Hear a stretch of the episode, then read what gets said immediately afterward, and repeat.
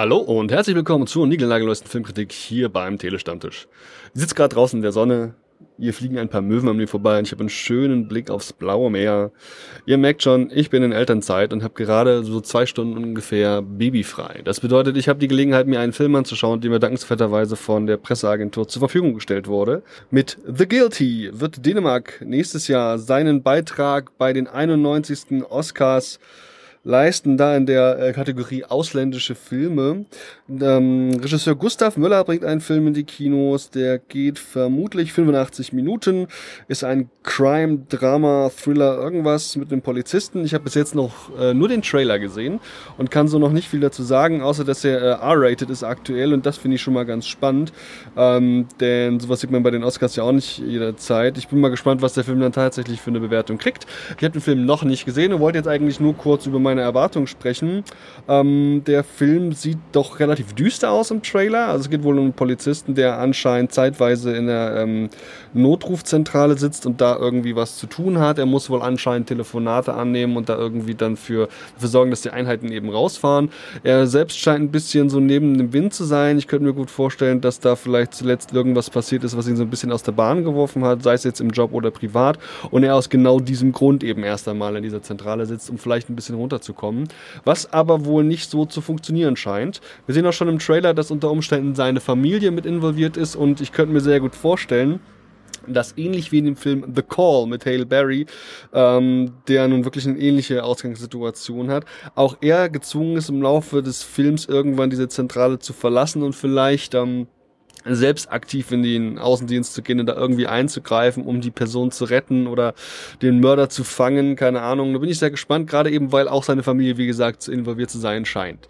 Ich habe also recht hohe Erwartungen, bin auf den Trailer irgendwie zufällig fast schon gestoßen. Ähm, ich kriege ja nun zwischen einige Trailern E-Mails zugeschickt, habe mir den einfach mal reingeballert und fand das echt dermaßen faszinierend, dass ich mich dann mal beim Verleih beziehungsweise bei der Agentur gemeldet habe und die jetzt eben so freundlich waren, mir hier einen Streaming-Link zur Verfügung zu stellen. Da an der Stelle schon mal vielen Dank ich bin wirklich gespannt, was Hauptdarsteller Jakob Sedergren oder so ähm, da zu leisten vermag. Also der Trailer sieht top aus und ähm, ja, ich schaue jetzt mal rein und dann kriegt ihr von mir erzählt, ob sich meine Erwartungshaltungen mit dem tatsächlichen Film gedeckt haben. Bis dann, ciao.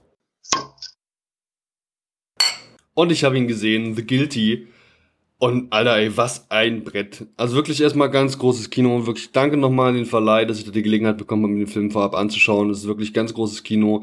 Ähm, ich kann so viel schon mal sagen, wenn er einer von zwei mir bekannten Filme ist, die dann eben bei der Oscarverleihung für den besten ausländischen Film mit ins Rennen gehen. Neben Werk ohne Autor, ähm, den ich ja jetzt auch zuletzt hier rezensiert habe, der auch ein sehr guter Film war, muss ich persönlich doch sagen, dass mir The Guilty auf jeden Fall besser gefallen hat. Allein schon deshalb, weil er eine ähnliche emotionale Wucht in mir ausgelöst hat und das mit deutlich weniger Mitteln. Ich habe ja so ein paar Erwartungen vorab formuliert und geguckt, ob ich diese hier im Film auch irgendwie ähm, ja umgesetzt oder eben, ob ich das bekomme, ob mir das dann auch geboten wird. Und ähm, in einem gewissen Rahmen war das der Fall, andere Sachen wiederum gar nicht. Und man kann auf jeden Fall sagen, dass es einen ganzen Haufen, also wirklich verschiedene Twists gibt. Ähm, Sachen, mit denen ich nicht gerechnet habe. Offensichtlich habe ich da noch nicht so den Plan und äh, finde es aber geil. Finde es aber echt geil, dass ich hier andauernd Überraschungen bekommen habe. Ich werde an der Stelle auch zur Story nur das Nötigste verraten. Wir haben hier diesen Polizisten, ähm, Askar Holm, der ähm, hat vermutlich bisschen, ja, äh, Scheiße am Schuh, hat Mist gebaut, am Folgetag ähm, ist wohl eine Verhandlung, irgendwas ist da passiert, was da genau passiert ist, mit wem er da zusammenarbeitet, das erfahren wir in Ansätzen im Film. Und ähm, was auch das für Konsequenzen hat, äh, erfahren wir auch an Ansätzen im Film. Eine dieser Konsequenzen scheint es zu sein, dass er eben jetzt hier in der Telefon, in der Notrufzentrale der ähm, Polizei arbeiten muss, der äh, dänischen Polizei. Und ähm, das hat eben zur Folge, dass er irgendwann einen Anruf annimmt, der äh, Konsequenzen hat. An der Stelle kann so viel gesagt sein, der komplette Film spielt eigentlich ausschließlich in dieser Notrufzentrale. Man könnte durchaus wieder von so einem, also ein Kammerspiel, das kann man so in der Form schon sagen. Wir sehen nie irgendetwas außerhalb dieser Notrufzentrale. Wir kriegen das alles eigentlich nur über die Telefongespräche mit, die er führt, mit verschiedenen Personen, deren Stimme wir dann eben hören. Insofern ähm, ist es schön und gut, hier von anderen Schauspielern zu reden. Wir sehen die so gut wie nie. Also wir sehen eigentlich ausschließlich den Jakob Sedergren, der eben diesen Asker Holm spielt und alle anderen Personen und Schauspieler, also Figuren werden eben nur durch die Stimme transportiert, so dass man auch sagen kann, ähm, weit, über weite Teile würde der Film sogar als Hörspiel funktionieren. Hat natürlich sehr viele schöne Aufnahmen, die so ein bisschen auch ins Dunkle gehen, die sehr bedrückend wirken. Ähm, viele Nahaufnahmen auch vom Gesicht des Hauptcharakters, die in dem Fall dann eben die äh, Emotionen auch sehr gut transportieren. Ein Charakter, der sehr ambivalent ist. Also wir ähm, lernen seine verschiedensten Seiten und Facetten kennen. Welche das im Detail sind, möchte ich, wie gesagt, auch gar nicht so verraten. Wir haben dann hier eben diesen einen Anruf, der sein Leben ein bisschen verändert, beziehungsweise sei zumindest erstmal seinen jetzigen Tag ein bisschen verändert. Ich hatte auch Erwartungen formuliert, ähm, was ich denke, was das für ein Anruf ist. Und ähm, ob das jetzt so ist oder nicht ist, das erfahrt mal am besten selbst. Es geht hier um einen Führungsfall, so viel sei noch verraten. Und es ist wirklich sehr mitreißend zu sehen, wer da entführt worden ist, von wem und warum, was es da für Hintergründe gibt und ähm, ja, was da eben auch passiert ist. Es ist ein Thriller, so das ist jetzt wohl auch keine Überraschung. Und ich kann sagen, dass ich das äußerst beeindruckend finde, was hier äh, geleistet worden ist. Im Ansatz denkt man sich zwischenzeitlich, oh, jetzt ist mir aber klar, was da los ist. Und ich hatte vermutet, das Ende vorhersehen zu können, aber dem war wirklich nicht so. Und ja, also wirklich von Anfang bis Ende überraschend. Es gibt diesen Anruf, es ist sehr mitreißend, es ist sehr bewegend und ich möchte nicht zu viel verraten. Der Hauptcharakter ist sehr in der Polizeiumgebung integriert, hat also auch Kollegen, mit denen er sich besser und schlechter versteht, scheint selbst nicht ganz auf der Höhe zu sein aus äh, gegebenem aktuellen Anlass und ähm, das will ich an der Stelle auf jeden Fall noch erwähnt wissen.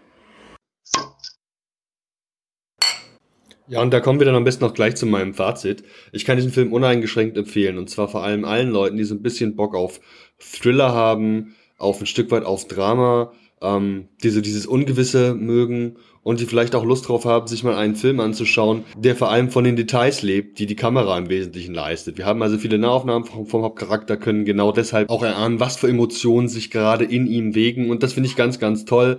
Ähm, wir haben viele auch so Seitenhiebe ein bisschen auf die dänische Polizei beziehungsweise die Arbeitsbedingungen, unter denen die arbeiten müssen und ähm, auch das muss man erstmal gekonnt in so einen Film mit einarbeiten.